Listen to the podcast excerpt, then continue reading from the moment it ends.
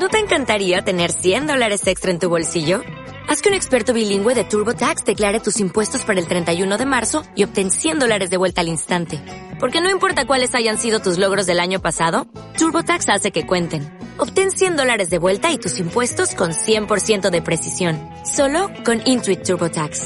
Debes declarar para el 31 de marzo. Crédito solo aplicable al costo de la presentación federal con TurboTax Full Service. Oferta sujeta a cambios o cancelación en cualquier momento. Entramos en tiempo de tertulia. Saludamos a nuestros contertulios. Jorge Raibar, Coalición Canaria, buenos días. Muy buenos días. Ramón Morales, Partido Socialista, buenos días también. buenos días. Más los que se vayan sumando, si se siguen sumando. Eh, se nota el cansancio, ¿eh? Ya.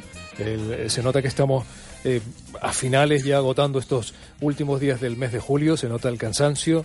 de, de, porque la verdad es que ha sido muy intenso, ¿no? Ha sido un año, un Intensísimo. curso eterno parece que y parece que no va a terminar ahora en agosto no lo digo por el tema este de las elecciones continuas la incertidumbre en el que estamos eh, envueltos todos los ciudadanos y, y, sí que ha sido un año bastante bastante largo y parece ese, esa frase tan recurrente que hemos usado aquí en esta tertulia a lo largo de esta temporada de el Día de la Marmota, porque llevamos desde el Día de la, de la Marmota desde diciembre del año pasado. Incluso con otra noticia que ha salido ahora a nivel del Estado sobre el tema de Cataluña, porque aquí recordaremos eh, cuando se convocaron las elecciones, que también lo debatimos en una tertulia, cuando convocamos, cuando se convocaron aquellas elecciones en diciembre, como Cataluña también, también dio un pasito adelante en ese estado de semi-incertidumbre que estaba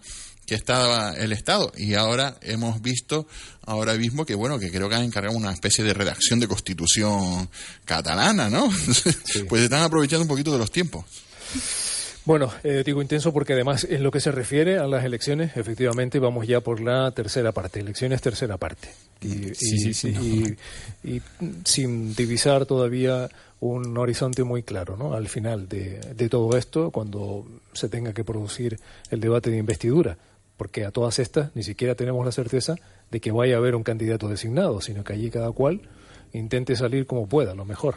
Sí, no, lo que, lo que decía, sí ha sido un año bastante intenso, de los bueno, en el caso mío que entramos en el en el gobierno fue llegar de, de, una, de un trabajo y entrar en otro un poco sin prácticamente sin vacaciones y la verdad que está uno esperando por lo menos unos días de descanso porque ha sido una cosa tras otra eh, continuo de tanto de, trabajo de lo que es en Cabildo como trabajo en, en elecciones que hemos tenido pues al final casi un año entre pre-campaña, campaña, elecciones, pre-campaña, campaña, elecciones.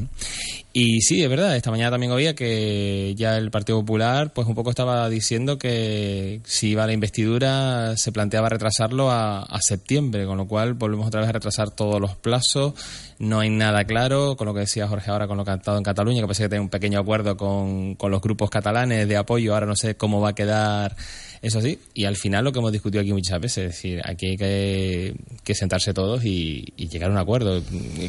Yo me vuelvo a, insistir, es decir, no hay que demonizar, ya lo decía la semana pasada, demonizar si hay una nueva elección, la gente tiene la, libertad de, ir a votar y tiene pero bueno creo que deberíamos sentarnos y lo que no puede ser un partido que no tiene la mayoría decir apóyenme pero esto es lo que yo quiero hacer entonces eh, falta creo que falta bastante diálogo. O se está dando un diálogo y, y al exterior no está saliendo esas negociaciones. No sé lo que está pasando, pero...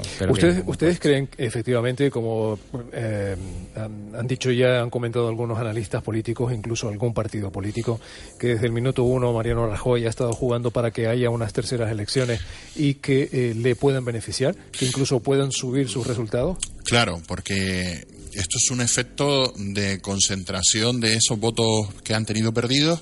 Ellos tienen totalmente estudiado, y además que va a ser así, si se repitieran unas terceras elecciones, los votos tienden a radicalizarse, es decir, se, atomizan en, los núcleos iniciales que había, que era eh, PP. Yo no sé realmente cómo, cómo ocurrirá con el centro derecha, PSOE, eh, Podemos y tal. No sé el resultado que va a haber, ya lo hemos visto, pero se va a radicalizar en torno, posiblemente inclinándose un poquito la balanza, la balanza hacia, hacia un incremento de, de Podemos, pero que no van a variar mucho. Pero desde luego, lo que sí que se estima es que si se repiten unas elecciones, esa gente, ¿no? Que a lo mejor ha apostado y que, por así decirlo, se fugaron del voto tradicional del Partido Popular y que se asentó dentro de lo que es un, el nuevo partido de derechas que tenemos en España, que es Ciudadanos, pues ese voto vuelva de nuevo a su, a su origen y es probable que mejoren en el número de escaños.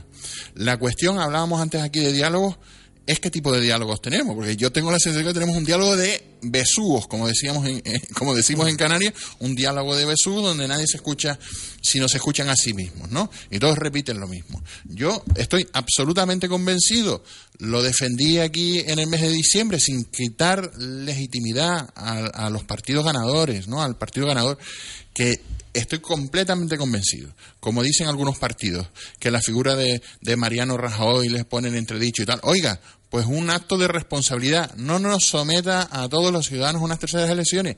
Si el problema es que es Mariano Rajoy, que no quieren que sea presidente, por si vuelve a salir un nuevo caso, un caso de, eh, de escándalo de corrupción o alguna otra cuestión, Oiga, pues tiene usted a, su, segundo de a bordo que dé un paso adelante y que se y que y a ella como, como presidenta.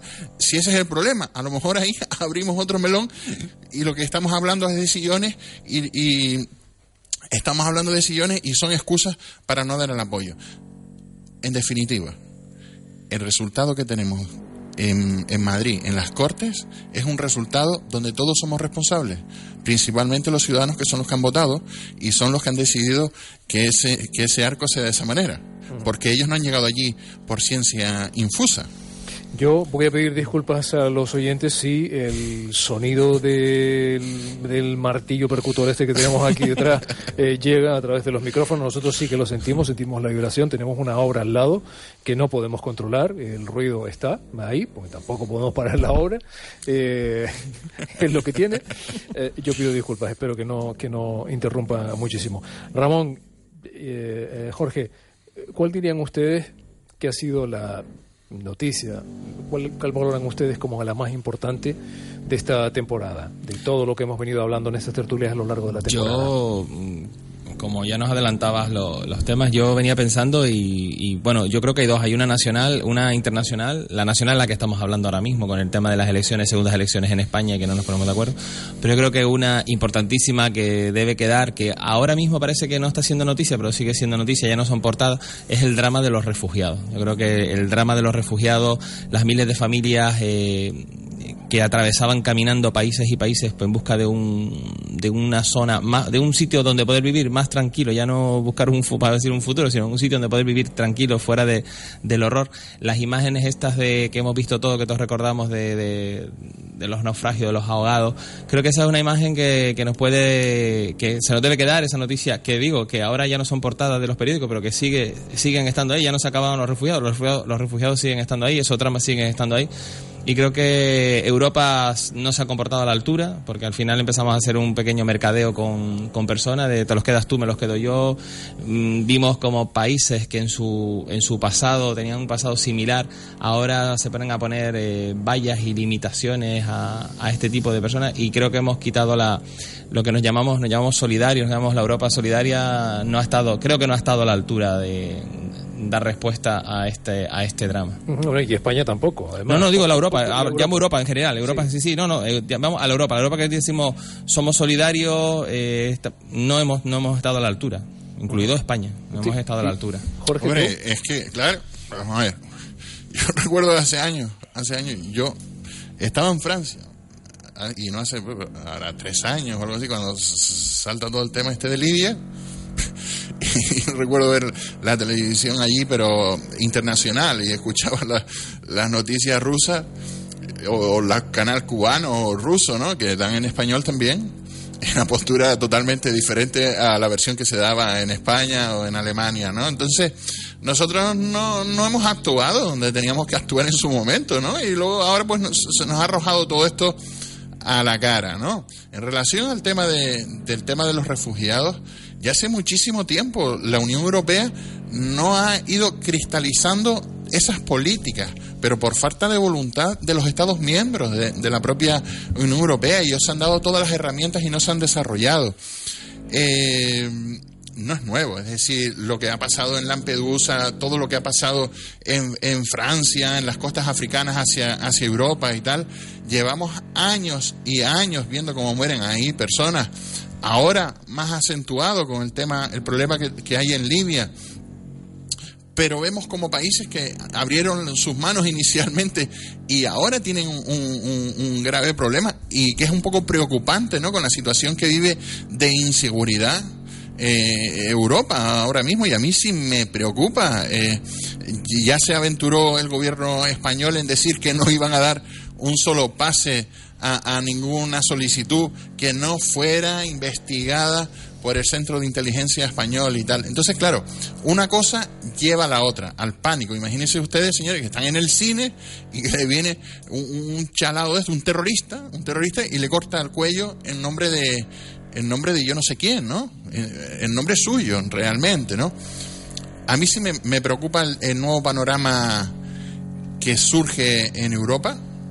Eh, nos estamos viendo eh, atacados, por así decirlo, y es así una sensación de, de, inseguridad, que usted vaya en el tren y que le venga una persona y que le apuñale a, usted, a su señora y a sus dos hijos, pues realmente pues eso no es una cuestión que nosotros estemos acostumbrados o que o para los católicos estén en misa y como por primera vez eh, pasó hace unos días en Francia, pues llega un señor y degüelle a, al cura allí, que por cierto fue promotor eh, eh inductor de, de, ceder terrenos para la construcción de una mosquita. Fíjense ustedes la vuelta que da la vida. Por eso yo no quiero relacionar eh, o, ponerle pegatinas aquí ni de temas ni de musulmanes ni de cristianos, sino simplemente son terroristas. Y como terroristas hay que mirarlo. El terrorismo no, tiene nacionalidad. Y, claro, y luego... Sí es cierto que nos hemos deshumanizado un poco porque no miramos el mismo terrorismo en un sitio que en, que en otro. Me explico. Es decir, el terrorismo es, las víctimas son víctimas en todas partes, pero parece que cuando hay una víctima en, en Europa es y luego hay unos atentados en otros países que parece que nos quedan como un poco más lejos, masacres mayores y nos da un poco igual, ¿no? Entonces creo que nos hemos deshumanizado y esto está dando pie, estos ataques terroristas, está dando pie también a que en Europa se surja y, hay un auge de las extremas derechas, del radicalismo derecho y xenófobo, que estamos yendo a unos extremos peligrosos por ambos lados. Lo cierto, es que hay, un odio latente, hay un odio latente entre... Y se está aprovechando, ¿eh? yo creo que hay uh, de gente que se está aprovechando para resurgir algo que creo que ya estaba un odio, un odio latente que tiene como telón de fondo pues las guerras, las guerras justificadas por decirlo de alguna manera, donde también mueren inocentes y al final eh, todo eso se convierte en odio. Y no estamos justificando aquí el terrorismo, porque hablar de esto puede parecer incluso hasta políticamente incorrecto o indebido, porque parece ser que es que uno intenta situarse al lado de los terroristas y no es así. Uno está intentando abstraerse Por supuesto. de todo, de, todo tipo de, de, condición, de condicionante, para tener un análisis frío de lo que está ocurriendo. Hombre, si hay un país que tenemos experiencia con tema de terrorismo y sabe actuar es España y y, había que, cogerlo con, con, pinza. Entonces yo estos temas de... hay que analizarlo, ver lo que hay detrás y, son cuatro locos que no llegas a entender porque además son gente que supuestamente está integrada en la sociedad en el, de ese país en el que vive, que no es que vengan de fuera y larmen, sino están integradas, pero hemos llegado a un, a un, auge, a un auge en esos países de radicalización que es que vemos, vemos la, esto, sobre todo Francia, Bélgica, países que eran colonos en, África y que tienen millones de personas viviendo en su país, que son franceses, pero de orígenes, eh, por ejemplo, libio o, de otro, de, de otro donde estaban sus colonias, ¿verdad? Ahí ahí recordemos, en Francia, hará 8 o 10 años, también, también existieron unas revueltas porque han nacido y se han criado en guetos, pero son hijos, son hijos de Francia, a pesar de padres extranjeros. Mira, yo quería apuntar una cosa en relación, a modo de reflexión, en relación a lo que acabas de decir. Es verdad que, que un atentado próximo te duele mucho más, ¿no? Pero también, por ejemplo, hay un terrorismo que está ahí palpable y latente y que tiene y que tiene eh, secuestrado a países en, en, América en América Latina porque nos estamos olvidando de México y nos estamos olvidando de Colombia. ¿Qué pasa con la droga? ¿Cuántas miles de personas mueren todos los meses en esos países por el tráfico de, de, drogas? ¿Cuánta gente? Eh, ¿Qué porcentaje tenemos? ¿Qué porcentaje tenemos de, de, españoles en cárceles aquí mismo en España? Un porcentaje elevadísimo relacionado con el tema de tráfico de drogas y todo lo que conlleva.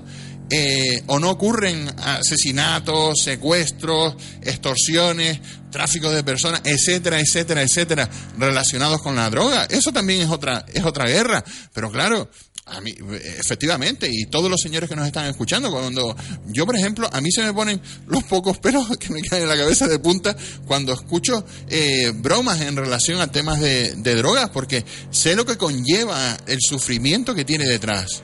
Entonces, eh, claro, a nosotros nos afectan a veces eh, eh, las cosas que tenemos más próximas, pero ¿quiénes son los principales receptores del tema de la droga? Europa y Estados Unidos. Nosotros mismos, a su vez, también estamos fomentando todo ese terrorismo que también existe en esos países.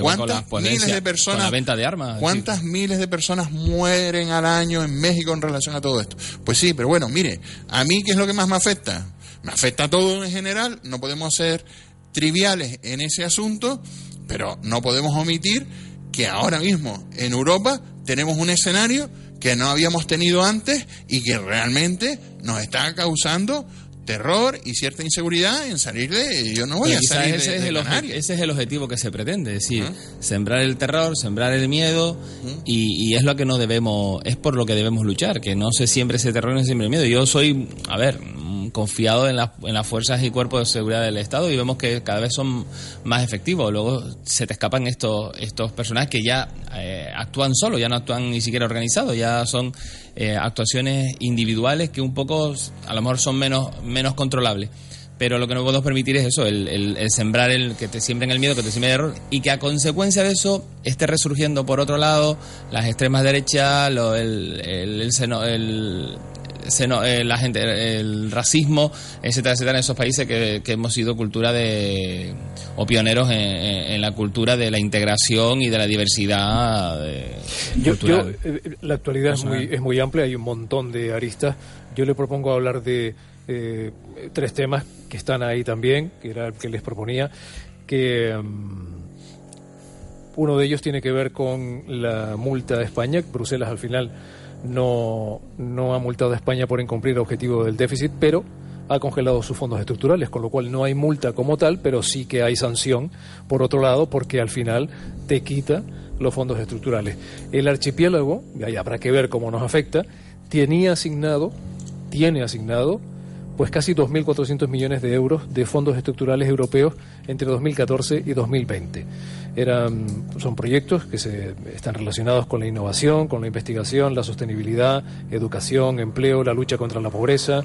Y bueno, estamos hablando de fondos como el FEDER, que es el Fondo Europeo de Desarrollo Regional, el Fondo Social Europeo, el Fondo de Cohesión, Fondo Europeo Agrícola al Desarrollo Rural el Fondo Europeo Marítimo y de la Pesca. A ver cómo nos afecta todo esto, porque si dejan de venir a España todos esos fondos, que están eh, valorados en unos 10.000 millones, creo aproximadamente, ¿cómo a, Canarias le va a afectar sí o sí? Sí, vamos a ver. Eh, este asunto tiene una tiene un origen. El origen es el incumplimiento por parte del gobierno eh, de Mariano Rajoy en relación al déficit. España eh, ha incumplido eh, el déficit que le, que le puso como tope la, la Unión y en relación a eso, pues lo que se planteó a principios del mes de julio, pues eran unas sanciones económicas. Le, le eliminan la posibilidad. La Unión ha, ha, dicho, bueno, no vamos a sancionar económicamente o de manera directa a España, sino lo que le vamos a hacer es que le vamos a cancelar, le vamos a congelar su programa de inversión y te cogen y te cancelan 60 proyectos, ¿no? ¿Por qué motivo? Porque nosotros vamos a tener un déficit posiblemente a finalizar el año por encima de un 5,1%, entre un 4,6 5,1. Yo creo que ya estamos en un 4,6, ¿no? Cuando había un compromiso que estaba por debajo de un 3. Entonces, no me puede vender el gobierno del, del Partido Popular que tiene una buena gestión económica, porque la buena gestión económica eh, no la ve nadie salvo, salvo ellos, salvo ellos. Entonces, en relación a esto, lo que tú estás planteando, te han cogido y te van a cancelar 60 fondos de inversión. Y precisamente hoy sale un dato del tema de empleo, donde se, se, se se incentiva el crecimiento en todos los sectores menos el tema de la construcción. Es necesario, ¿no? La inversión en obra pública, todo eso incentiva la, incentiva la economía. Y, en, por ejemplo, si Canarias deja de recibir esas inversiones, vamos a dejar de ser receptores de ese tipo de inversiones, pues es difícil dinamizar el sector de la construcción siendo un sector mm, que pesa bastante en la economía del archipiélago y lo vemos en la tasa de paro, con el parón de la construcción, ¿no? ¿Cómo ves esto, eh, Ramón? ¿Tú crees que va a afectar a Canarias? No, se va a hacer cumplir el estatuto de las regiones ultraperiféricas y al final eso sirva de amortiguador para que Canarias no se quede sin fondos. Eh, esperemos que sea la, la mínima repercusión, pero bueno, vemos que hay que de entrada hay que hacer un recorte de unos 28.000 millones de, de euros. El déficit tiene que estar por debajo del 3% y nos piden que pasemos del 5,1% que en el 2016 al 2,2% en 2018. Y según el ministro en funciones de Guindo dice que eso es realizable. esos recortes, esos 28.000 millones, tendrán ellos que explicar de dónde los van a quitar y por supuesto que volveremos a tener los recortes ya los típicos, ¿no? De sanidad, educación, pero luego en política importantísima como nos afecta a Canarias, como es todo el tema de carreteras, de inversiones en carreteras, inversiones en puertos, todo el tipo de inversiones que puede venir, que son generadoras de empleo. Una última cuestión, porque nos vamos a quedar, sin tiempo prácticamente, muy rápidamente. Pablo Echenique que ha dicho y ha justificado que la gente humilde tenga que recurrir a la economía sumergida. Hay que recordar que el secretario de organización de Podemos ha admitido que no hizo las cosas bien y que tuvo durante más de un año a un asistente sin contrato ni seguridad social. Yo creo que eso es una escapada hacia adelante y ya lo que nos tiene acostumbrado Podemos, que lo que hacen otros está fatal, pero cuando lo hacen ellos buscan la excusa perfecta que ellos no son. Me parece denigrante que tú tengas trabajando, prediques una cosa, quieres llegar al gobierno para hacer una cosa y luego tú en, en, tu vida privada, en tu vida pública que no es conocida, hagas totalmente lo contrario. Tener un trabajador durante un año sin cotizar, bien del, por el régimen autónomo, bien por la seguridad social, me parece que tendría que podemos tomar alguna determinación con Echenique porque no es un... Porque luego culpa del trabajador no es. Por supuesto. Bueno, pero... O, sí. es que ya sería el colmo, Sí, pero en cualquier caso pues estarían cometiendo un fraude los dos. es un fraude, encima es un fraude compartido. de todas, todas. Y yo creo que no puedes exigir a los demás lo que luego tú no haces. Aquellos que venían a dar lecciones a los demás aquellos que venían a leccionarnos, a darnos clases de ética, de moral, de la nueva política, pues están empozoñados, están embarrados en lo más sucio del sistema que ellos mismos denunciaban en su momento. Se ha hecho silencio con el tema del martillo percutor, afortunadamente, pero al final ellos han retratado en esa foto que ellos estaban denunciando. Es totalmente inadmisible que este personaje venga aquí a culpar a, la empleada que tenía en su casa, que le venía a ayudar a su casa, a culparla a ella porque está dentro de la economía sumergida. Mire, señor, usted tenía que haber dado de alta a, la señora que le iba a su casa a trabajar, aunque sea pagando 70, 80 euros, que es lo que le correspondía. En realidad es algo peor, que es que cuando han revelado el negativo también aparecen en la foto. Sí, sí, sí, sí. o sea que, bueno, eh, oye, muchísimas gracias, Jorge Reiber, Coalición Canaria, eh, Ramón Morales, Partido Socialista, eh, a todos ustedes que han asistido, a ustedes dos que han asistido a esta última tertulia de la temporada, eh, también a quienes no han podido por distintos motivos, algunos por salud y otros por problemas de agenda. En cualquier caso, feliz verano, intenten descansar si les dejan y nos vemos en la, en la próxima temporada a partir de septiembre. Lo intentaremos, igualmente. Muchísimas gracias. Un placer. Saludos para todos y feliz verano. Hasta luego.